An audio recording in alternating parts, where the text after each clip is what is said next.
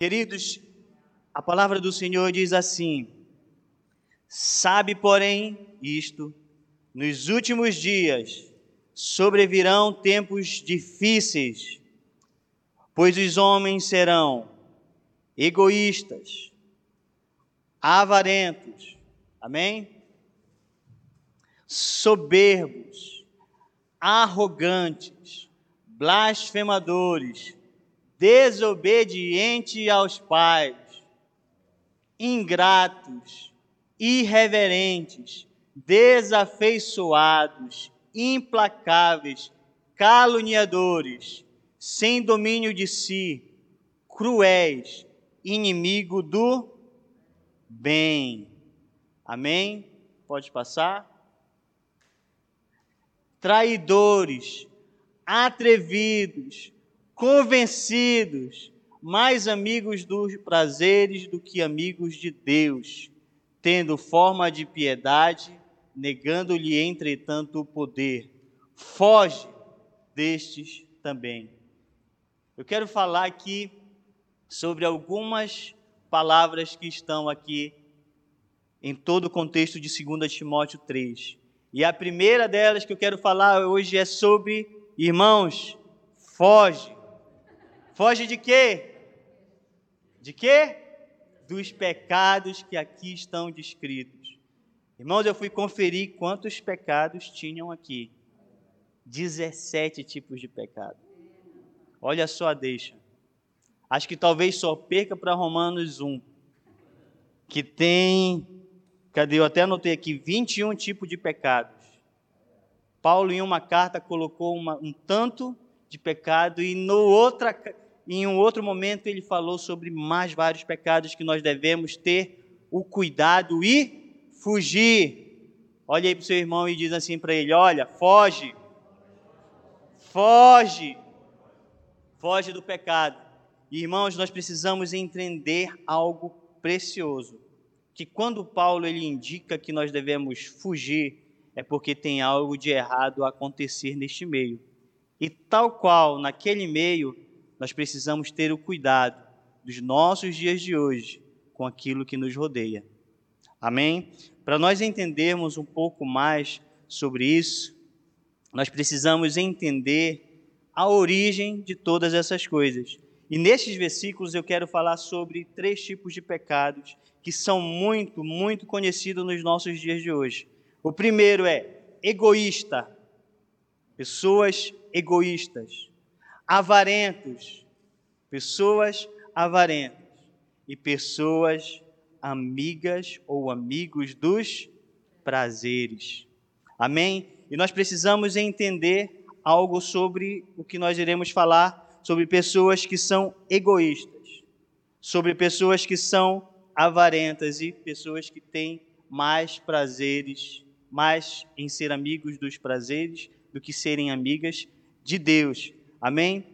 Por quê? Porque nós devemos entender que a ordem celestial de Deus, a ordem celestial divina, é que nós devemos amar a Deus ou adorar a Deus amar as pessoas e usar as coisas. Quando nós não entendemos isso, nós trocamos esses valores. Então nós, nós começamos a. O homem esqueceu-se de Deus, amém? O homem começou a usar pessoas e os homens começaram a amar as coisas. Nós precisamos entender esse princípio básico hoje que nós devemos amar as pessoas. Amém? Olhe para o seu irmão e diga para ele: Olha, eu te amo. Não, mas faça com carinho assim: Olha, eu te amo. Amém? Agora olhe para ele e diz assim: Vamos juntos adorar o Senhor. Olhe para ele e diga: Olha, vamos juntos adorar o Senhor. Queridos, adorar o Senhor implica adorar Ele todos os dias. Amém? E olhe para ele e fale mais uma coisa. Vamos junto usar as coisas. Porque isso é importante, o partilhar. Amém? Então vamos junto usar as coisas. Só para nós entendermos. Egoísta. Amém? Vem de uma palavra grega chamada philautós, que tem o significado amor a si mesmo. E esse é o retrato de uma pessoa egoísta, aquela que só pensa em si mesmo, ama a si mesmo, quer tudo para si. É uma pessoa egoísta. Amém? E nós não podemos ser egoístas. Nós precisamos ser o quê? Pessoas despreendidas daquilo que pode nos fazer mal. O que é que nos faz mal? Tudo aquilo que nós queremos unicamente para nós. Isso começa mal. Então nós precisamos entender esse princípio básico. Uma pessoa que ama a Deus, ela deixa de lado o egoísmo. Amém? Quantos amam a Deus? Amém? Queridos, e vocês estão a olhar para uma pessoa que morou durante algum tempo só. Né, pastor Aguinaldo? Pastor Aguinaldo aí sempre me lembra isso. Olha, Ney, tu tem que ter cuidado, porque tu morou muito tempo só. Então, às vezes, tu quer ser um pouco egoísta. Mas ele não fala assim desse jeito, né? Eu que entendo desse jeito. Com muito amor, ele vai e diz: olha, cuidado. Porque pessoas que moram só durante algum tempo têm a tendência de esse é o meu tempo, amém? Essa essa bateria aqui é minha, essa guitarra elétrica é minha, então por favor não mexam. Sabe, isso é egoísmo. É quando tu começa a tomar posse de tudo para ti, ou tu só pensa em ti. Amém? A minha felicidade é mais valiosa do que a felicidade do Mab. Então, Mab, por favor, se tu fez alguma coisa, então sai de perto de mim, deixa que eu quero ser feliz. As pessoas têm essa tendência nos dias de hoje. E isso, irmãos, é errado. Porque pessoas egoístas, elas, elas causam mal a toda a gente. Porque elas só pensam em si mesmas, em si próprias. Amém? Vamos olhar agora os avarentos. Avarentos também vem de uma palavra grega, filarguros, que significa amante da prata, ou seja, amante do dinheiro. Como Jesus disse, amantes de mamon. Olha só, queridos, amantes de mamon.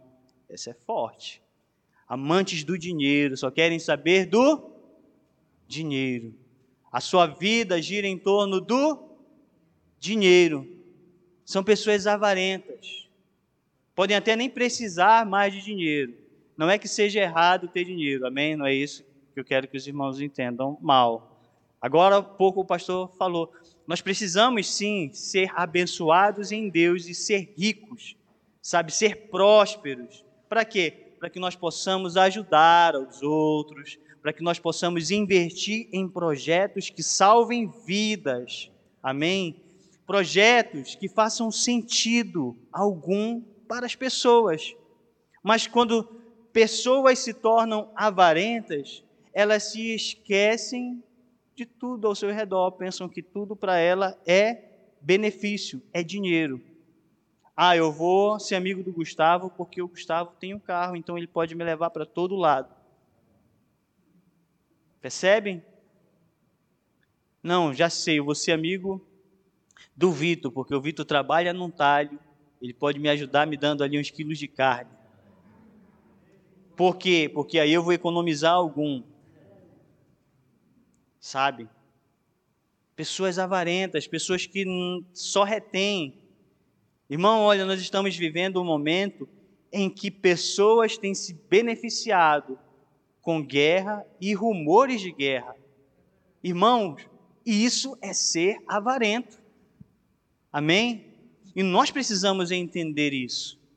Por quê? Porque isso não agrada o coração de Deus, isso não dignifica a nós. Nós precisamos entender isso. Amém? Então nós precisamos dizer, olha, foge, diz para o teu irmão aí, ó, foge de ser avarento. Amém? Foge. Diz para ele assim, olha, foge também de ser egoísta. Foge. Ser uma pessoa amável, sabe, ser uma pessoa com o coração liberal, sabe, que abençoador, um coração abençoador, porque isto é importante. E queridos, o último é amantes dos prazeres. Também vem de uma palavra grega, filedonos, que significa amantes dos prazeres. Só que eu achei algo muito interessante, queridos, quando eu estava a pesquisar aqui sobre essa questão de ser amantes dos prazeres. E eu encontrei uma palavra muito interessante, que significa assim tornando o mundo, as pessoas do mundo, mais hedonistas. E eu fiquei, o que é hedonista? E eu fui pesquisar. E a filosofia do hedonismo é aumentar o prazer para diminuir a dor. Olha só. Eles aumentam o prazer para diminuir a dor. Isso é interessante. Nos dias de hoje, o que mais tem acontecido é isso. Para sarar a sua dor, eles procuram algo que lhe dê prazer. Mas isso não significa que a dor vai ser curada. Só significa que ela vai obter ainda mais dor, porque depois que o prazer acabar, virá a dor, virá as consequências. Eu fiquei assim, eu digo, meu Deus. E olha só, Hoje em dia, se nós, se nós pararmos para olhar de onde vem a origem dos prazeres, sempre vem basicamente de três coisas, que é dinheiro, amém? Sexo e poder. São essas três coisas. Lembram que eu estava que eu falei logo há pouco que as pessoas elas têm esquecido-se de Deus, né? Têm usado as pessoas e tem o que? Amado as coisas. Dinheiro, sexo e poder. E nós precisamos entender que isso não agrada o coração de Deus. Ou seja, nós precisamos entender que Deus, ele está nesse momento dizendo para cada um de nós: foge dessas coisas. Foge. Amém? Façamos que nem o nosso irmão José. Foge. Sem roupa, foge. Amém? Sabe, queridos, nós precisamos entender essa, essa palavra que é mágica. Fugir não é dizer que se tem medo, pelo contrário. Quando se trata do pecado, significa ser corajoso. Amém? Então seja corajoso e fuja do pecado. Amém? E olha só, querido, se nós também, se não bastasse ter que olhar com muito cuidado para essa lista de pecados e fugir, a gente ainda tem que ficar de olho em algo que nós vamos ver no, nos próximos versículos, que é falsos mestres, falsa doutrina e religiosidade. Amém? Versículo 6, pode passar, diz assim: Pois entre estes se encontram os que penetram sorrateiramente nas casas, conseguem cativar mulher sobrecarregadas, mulheres sobrecarregadas de pecados, conduzidas de várias paixões, que aprendem sempre e jamais podem chegar ao conhecimento da verdade, do modo que Janes e Jambres resistiram a Moisés também estes resistem à verdade. São homens de todo corrompido na mente, reprobos quanto à fé. Eles, todavia, não irão avante, porque a sua insensatez será a todos evidente, como também aconteceu daqueles. Aqui ele dá dois exemplos, que é Janes e Jambres, ao qual tentaram resistir Moisés. E olha só, qual era a função de Janes e Jambes lá no Egito? Era não deixar o povo de Deus ser livre. Quando Moisés chegou lá, pegou seu cajado, jogou ao chão, o cajado se transformou em uma serpente, uma cobra lá gigante. Aí todos ficaram espantados. Faraó chamou os dois, dois seus magos, feiticeiros, e eles foram lá e o que eles fizeram? Fizeram duas cobritas. Também da mesma forma. isso nós podemos entender que nos dias de hoje nós devemos estar tão firmados na palavra, conhecer a palavra, para que ninguém nos engane com falsas palavras. Porque, olha, se nós olharmos, Moisés fez uma cobra, e o que, que eles fizeram? Cobra.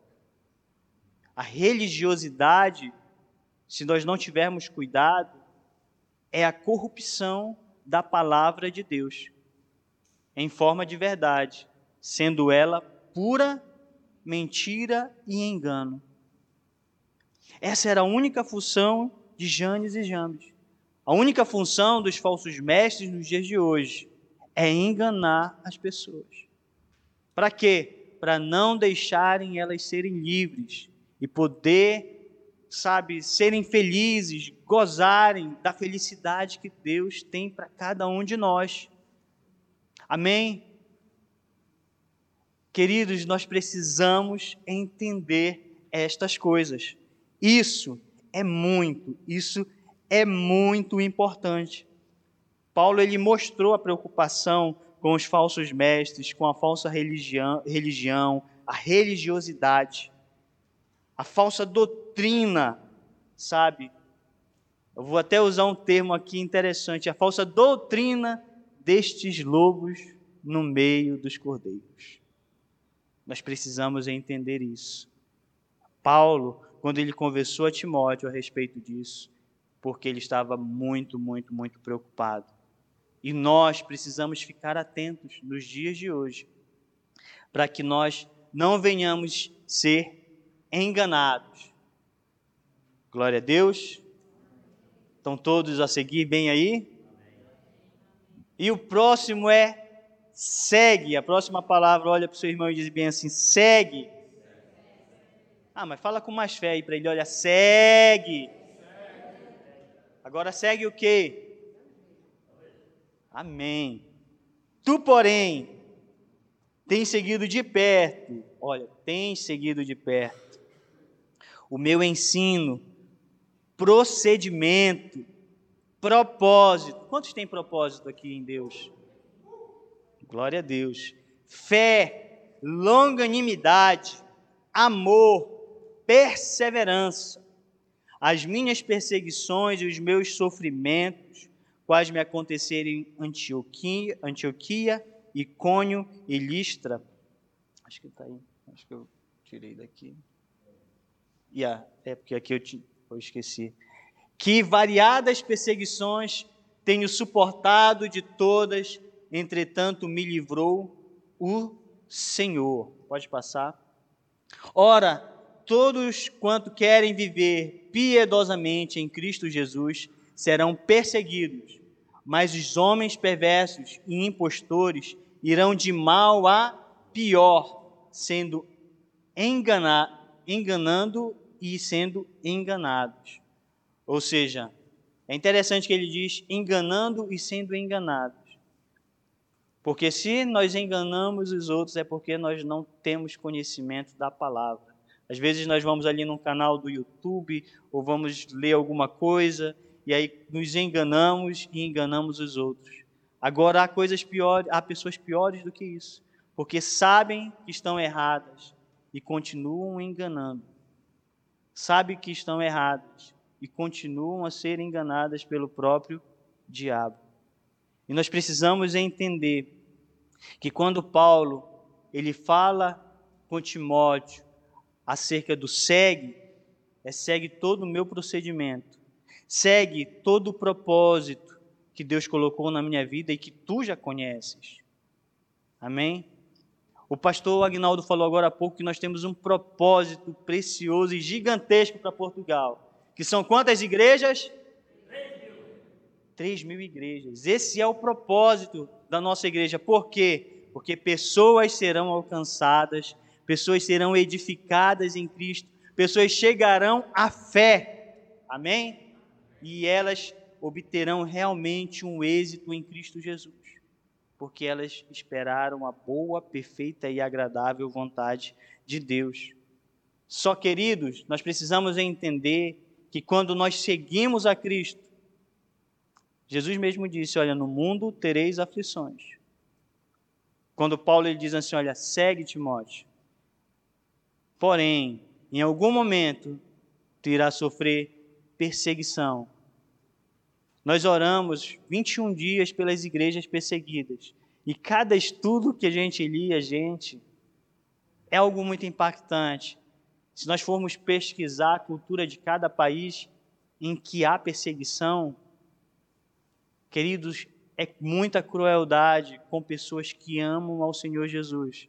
Pessoas que querem apenas servir ao Senhor Jesus. Percebem? E elas são perseguidas. Perseguidas. Eu estava a assistir algo é, agora em um, em um canal stream sobre ditadores. E olha só para nós entendermos a questão da perseguição. Esse ano, a Coreia do Norte ela chegou ao topo. Amém? É o primeiro em perseguição. Agora, deixa eu falar algo interessante que eu aprendi sobre a Coreia do Norte. O pai dessa dinastia dos ditadores de lá, o primeiro, no caso acho que é o bisavô, era cristão. Eu não sabia. Quando eu fui ver, eu digo, meu Deus, um país que é. Gente, ninguém pode ser cristão ali, senão, sabe, está em apuros. E quando eu vi o que levou ele, o filho dele, no caso, a deixar de seguir a Cristo, foi quando ele chegou numa prisão e viu o pai todo deformado por ser cristão por não querer se curvar a um sistema. E daí tudo mudou. Perseguições virão, mas a forma como nós passamos pela perseguição pode transformar toda uma geração. E era isso que Paulo estava a falar para Timóteo: olha, Timóteo, segue, segue, porque tu viu lá em Icônio, Antioquia e Listra, eu fui caluniado e fui apedrejado. Paulo ele foi tirado da cidade e dado como morto. Ele foi tirado, arrastado pela cidade e jogado lá fora. Ele foi dado como morto. Ele foi perseguido, mas ainda assim, ele aqui nessa palavra ele olhou para Timóteo e disse: "Segue". Olhe para o seu irmão e diga: "Irmão, segue". Segue o propósito de Deus para a tua vida, porque Deus tem um propósito de Deus para a tua vida, amém? Quer seguir, servir ao Senhor Jesus e um dia ser um pastor destas três mil igrejas. Glória a Deus. Esse é o desejo do coração do Senhor. E queridos, deixa eu perguntar algo para os irmãos a respeito desta pequena palavra segue. Quem são os teus modelos de vida? Quem são? Quem são os teus modelos de vida?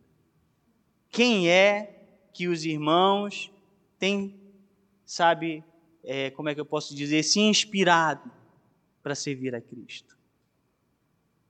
Isso é importante. Essa é uma pergunta que nós devemos nos fazer todos os dias. Quem são os meus modelos de vida?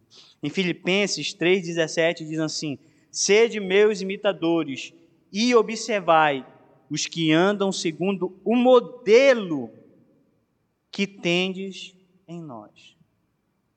Olha só. Paulo falou em Filipenses a importância de nós sermos modelos, de nós seguirmos modelos. Modelos que façam o quê? Que transpareçam o Senhor Jesus, que, sabe, sejam não apenas de palavras, mas de ações, que façam assim como Jesus fez, sabe? De quem nós temos recebido influência? Nós temos recebido influências de homens que têm um coração de pessoas como é que eu posso dizer, terrenas, naturais, ou nós estamos a ver como modelos pessoas que têm um coração celestial, espiritual, firmado na palavra do Senhor. Quais são os nossos modelos? De quem nós temos recebido a influência? Essa influência. De que forma nós podemos colocar essa influência em prática? Nós precisamos entender todas estas coisas, irmãos. É necessário nós entendermos todas estas coisas. A nossa igreja, ela trabalha através de exemplo, através de influência, através do discipulado.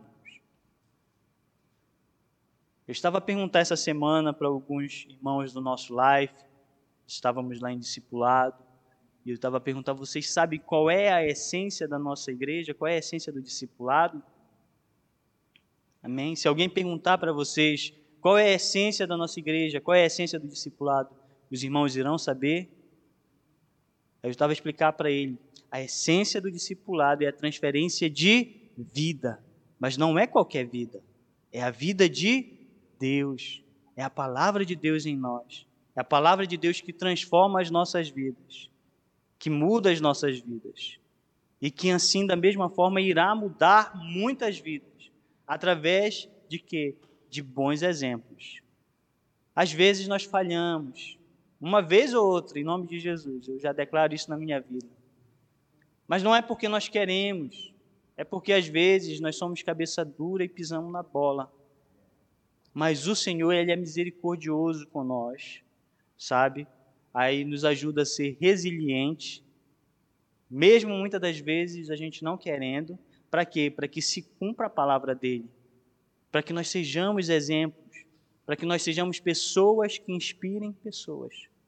Amém? É isso que a Bíblia ela coloca para nós.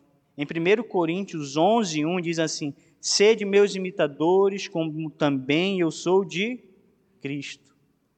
Exemplo Jesus, exemplo. Todos nós precisamos ser exemplo. Todos os dias, em todo momento. E isso é importante. A outra palavra importantíssima aqui em 2 Timóteo, no capítulo 3, é permanece. Olhe para o teu irmão e diz assim: olha, permanece. Permanece. A palavra do Senhor diz: Tu, porém, permanece naquilo que aprendeste e de que foste inteirado, sabendo de que de quem o aprendeste e que desde a infância sabes as sagradas letras que podem tornar-te sábio para a salvação pela fé em Cristo Jesus. Nós precisamos entender isso. A palavra do Senhor diz lá em Provérbios, não é isso? ensina a criança no caminho em que ela deve andar. Paulo, ele só está a trazer a memória aqui de Timóteo, algo que ele falou lá no início de Timóteo. Acho que é no capítulo 1, né, pastor? É, capítulo 1, versículo 5. Que diz assim: é, fala da fé que havia da sua avó Lloyd e da sua mãe Eunice, desde criança, a ser ensinado a ter fé e a conhecer a palavra de Deus. Desde pequeno. Desde pequeno, olha só a importância. A importância de ensinar os filhos, a importância de praticar como exemplo. Amém? A importância de realmente colocar isto em prática todos os dias. Porque Paulo, ele só fez trazer à memória pessoas com quem ele teve contato para que ele pudesse permanecer firme em tudo aquilo que ele tinha aprendido desde criança, desde sempre. Olha, tem a mesma fé da tua mãe Eunice da tua avó Lloyd. Pratica todas as letras que tu aprendeste desde pequeno. E Paulo, ele coloca isso para que Timóteo não se esquecesse que permanecer é a melhor solução para acalmar toda a situação. Amém? Todos nós precisamos permanecer no Evangelho para que nós possamos fazer a boa, a perfeita, agradável vontade de Deus. E o último é pratica. Amém? Toda escritura é inspirada por Deus e útil para ensino, para repreensão, para correção, para educação na justiça, a fim de que o homem de Deus seja perfeito e perfeitamente habilitado para toda boa obra. Pratica a Escritura. Pratica a Escritura que é inspirada por Deus. Queridos, eu até coloquei aqui algo que é interessante. Olha, pratica o ensino. Pratica a repreensão. Ah, irmão Ney, então quer dizer que eu tenho que repreender. Se Deus te dirigir, amém. Porém, tem a segunda face da moeda. Pratica ser repreendido. Recebe a repreensão no teu coração. Às vezes eu não gosto de ser repreendido. Ou pela minha liderança, ou pelo meu discipulador, ou pela minha esposa, ou por Deus. Vezes eu não gosto. Mas eu digo, ô coração, acalma, deixa Deus falar contigo, porque isso é importante. Aprende a repreender e aprende a ser repreendido. Por quê? Porque é isso que nos faz crescer. Porque algumas das vezes nós não estamos conseguindo ver o erro, mas é necessário. E Paulo ele diz: olha, pratica, pratica a correção, pratica a justiça, pratica toda boa obra. Sabe, seja justo, coloque em prática. Sabe? Pratica, pratica a boa obra do Senhor. O Senhor Jesus veio e fez uma boa obra em nossas vidas, ele trouxe as boas novas. Pratica as boas novas do Senhor. Deixa Deus te usar de uma forma sobrenatural. Isso é importante. Isso é muito importante nas nossas vidas. Peça a Deus, irmãos. Peça a Deus para sermos quem nós somos. E nós somos imitadores do Senhor Jesus Cristo. Amém. Peça a Deus sabedoria para entender o plano de Deus para as nossas vidas. Peça a Deus domínio próprio para manter o controle quando algumas coisas estiverem mal e fora do controle. Porque nem tudo vai estar fora do controle, mas nós precisamos entender isso. Pedir paciência a Deus para acalmar o nosso coração e esperar em Deus a solução. E resiliência para voltar atrás e reconhecer o erro cometido. Pratica todas estas coisas e deixa Deus agir na sua vida. Pratica o propósito de Deus para a tua vida. E eu quero acabar com uma frase que ela é muito importante no contexto da nossa igreja. Amém? Que é do pastor Melvin Uber, que diz assim: Só temos uma vida e ela logo passará. Somente o que for feito por Cristo permanecerá somente o que for feito por Cristo.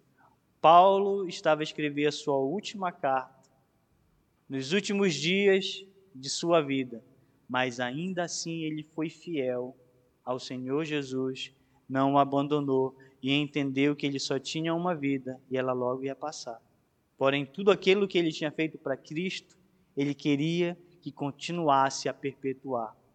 E nós precisamos ter esse entendimento. Vamos ficar de pé. Vamos orar ao Senhor.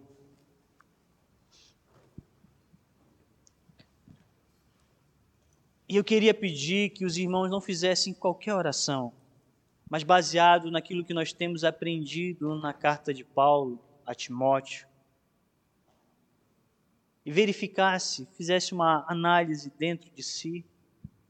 O que é que os irmãos têm tido mais dificuldade? Os irmãos têm tido dificuldade em fugir do pecado, permanecer na palavra, seguir a palavra de Deus ou praticar. Verifique dentro do seu coração e peça para Deus mudar a tua história a partir de hoje, porque Ele é poderoso para fazer infinitamente mais do que tudo que pedimos ou pensamos, segundo o poder que opera em nossas vidas. Amém? Senhor Jesus, nós queremos pedir ao Senhor que o Senhor venha mostrar dentro dos nossos corações aquilo que nós precisamos melhorar, aquilo que nós precisamos praticar mais, aquilo que nós podemos melhorar e tudo aquilo que nós podemos realmente, Deus, em Ti fazer a diferença.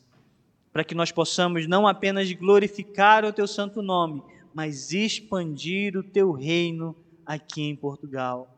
Nós acreditamos que o Senhor tem um projeto grandioso para a nossa nação e nós queremos declarar que nós iremos fugir do pecado, porque nós acreditamos em algo maior do que aquilo que possa nos trazer um prazer momentâneo.